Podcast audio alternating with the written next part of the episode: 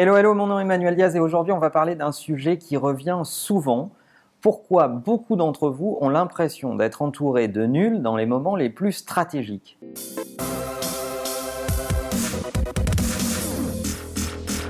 Oui, c'est un sujet qui revient extrêmement souvent quand je discute avec d'autres entrepreneurs ou même euh, des freelances qui bossent en groupe. Euh, finalement, on se rend compte que euh, dans les moments les plus importants, euh, beaucoup d'entre vous ont le sentiment d'être entourés par des gens pas fiables, qualifiés souvent de nuls, parce que dans ces moments excessifs, on a tendance à l'être aussi un peu.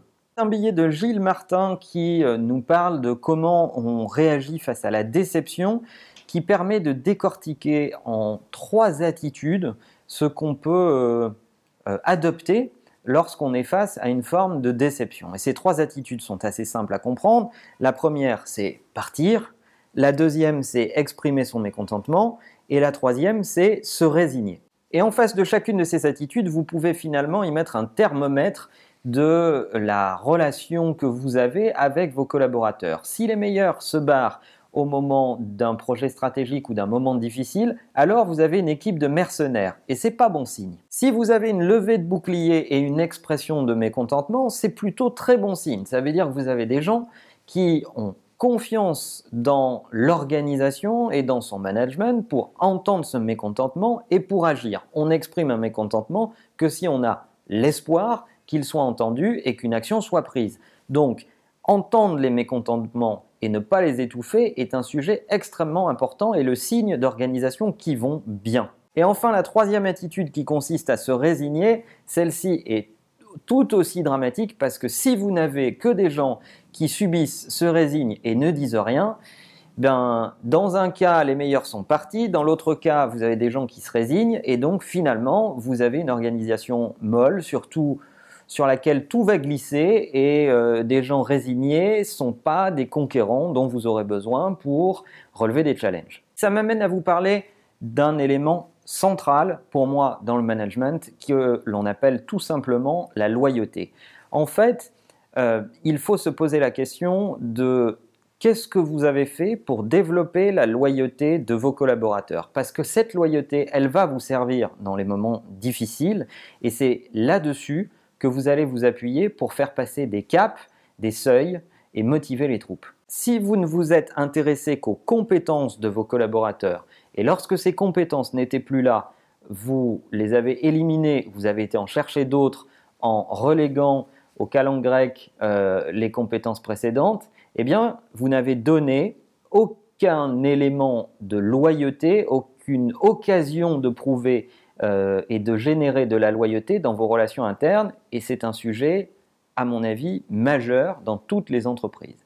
Si au contraire, vous avez euh, montré des signes que vous ne vous intéressez pas que aux compétences euh, des gens qui sont avec vous, que vous vous intéressez à leur courbe d'apprentissage, que vous vous intéressez au moment d'échec pour en parler avec eux, les décortiquer et essayer de leur donner des clés, et les autoriser à se planter, ce qui ne veut pas dire reproduire les mêmes erreurs systématiquement, parce que là, c'est de l'entêtement dans la bêtise, c'est un autre problème. Eh bien, si vous vous intéressez à ça, vous fabriquez une relation de loyauté, puisque vos collaborateurs vont se dire, OK, j'ai le droit de me tromper, mais j'ai le droit d'apprendre et on s'intéresse à moi quand j'apprends et quand je progresse. Et c'est comme ça, à l'échelle de nombreuses années, que vous pouvez garder des collaborateurs sur plusieurs années, faire évoluer leur rôle dans l'organisation au fur et à mesure de leur progrès et créer un socle de relations suffisamment dense et suffisamment loyal pour ne pas avoir peur des vagues d'innovation que vous allez vous prendre dans la tête. Parce que dans ces moments difficiles, il ne vous faudra pas que des compétences, il vous faudra également des gens qui savent se serrer les coudes, qui savent avoir la bonne attitude, qui connaissent les valeurs de l'entreprise, y compris les valeurs morales, et qui vont être capables de faire abstraction de la difficulté et de s'appuyer sur la loyauté, de faire appel à ces ressources euh, intérieures euh, profondément ancrées pour vous aider collectivement et s'aider collectivement à passer ces caps. Et c'est finalement un des sujets les plus difficiles parce que quand on est entrepreneur et qu'on crée son entreprise et qu'on démarre, en fait, on est à la fois entrepreneur, dirigeant et à la fois manager très en relation avec euh, son équipe de 2, 5, 10, 15, 20 personnes. c'est très facile, le circuit de décision est très court, le circuit de communication est très court. Le plus difficile, c'est de maintenir ce sentiment au fur et à mesure de la croissance, puisque lorsque vous allez croître, vous allez installer un étage managérial, et il faut que cet étage managérial sache retranscrire ses valeurs et euh, cette façon de voir les choses et de générer de la loyauté, et c'est finalement très interpersonnel. Une des façons de euh, procéder, d'avancer sur la question de la loyauté euh, et sur la question d'un vrai sentiment de proximité, c'est aussi de mettre en place des outils de feedback euh, qui permettent finalement à toutes les personnes dans l'organisation de donner des feedbacks, qu'ils soient positifs ou négatifs, de les rendre visibles de tous et qui va mettre les managers sous pression pour encadrer, gérer ces feedbacks et agir vite pour euh, prendre des décisions. Et c'est à mon sens, une des possibilités et un des leviers pour continuer à grandir en gardant ces valeurs dans l'entreprise. Un autre élément, c'est de construire des modèles hiérarchiques où finalement tout est très très à plat et où n'importe qui dans l'organisation est séparé de 1 ou 2 degrés du top management. Et de faire en sorte que ce top management puisse faire son job de top manager qui est évidemment en général pas dans les détails opérationnels pour être concentré sur la stratégie et la vision, mais lorsqu'on a besoin de lui, qu'il se sente concerné, qu'il soit à l'écoute de ses managers pour être mobilisé et qu'il n'ait pas peur de descendre dans l'organisation pour aller régler un problème et montrer qu'il euh, en a quelque chose à faire et que ça le concerne au plus haut chef.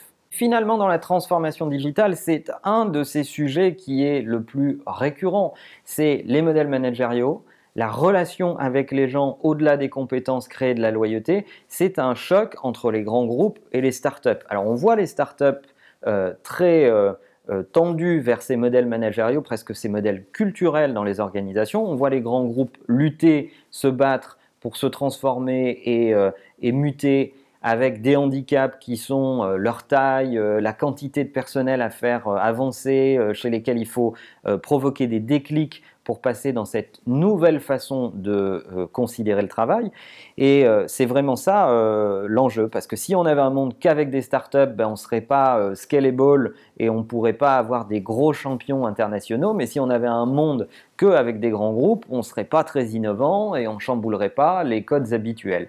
Alors qu'est-ce qui se passe dans vos entreprises à vous, que vous travailliez dans une startup ou un grand groupe Est-ce qu'il y a des solutions pour parler à votre, top manager? Est-ce que vous avez encore des entretiens annuels, ce qui semble une, une vieille méthode On en avait déjà parlé dans d'autres épisodes. Racontez-nous tout ça dans les commentaires et n'oubliez pas que la meilleure façon de marcher, c'est de vous abonner. À bientôt.